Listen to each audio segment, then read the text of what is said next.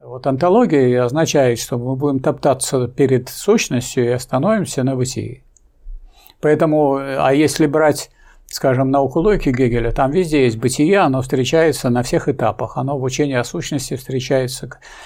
Значит, есть э, бытие в первой книге, э, чистое бытие или просто бытие, есть наличное бытие – а во второй книге «Учение о сущности» есть существование. Чем отличается оно? А это бытие только с определенными условиями и с основанием.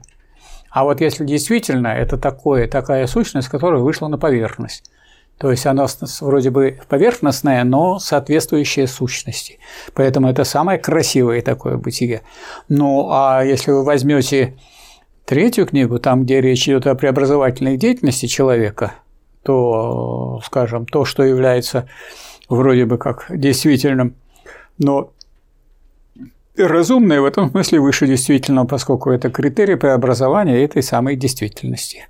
Поэтому действительная диалектическая логика, она гораздо, так сказать, глубже, гораздо шире и больше заходит в изучение бытия и преобразование этого бытия, которое на этом останавливается. Вот я буду изучать то, что есть, и все. Это есть, этого нет. Ну, это ограниченный такой взгляд. Мне приходилось участвовать в таких конференциях по изучению бытия. Я вот примерно в таком плане, в каком сейчас отвечал и строил свои выступления. Они опубликованы.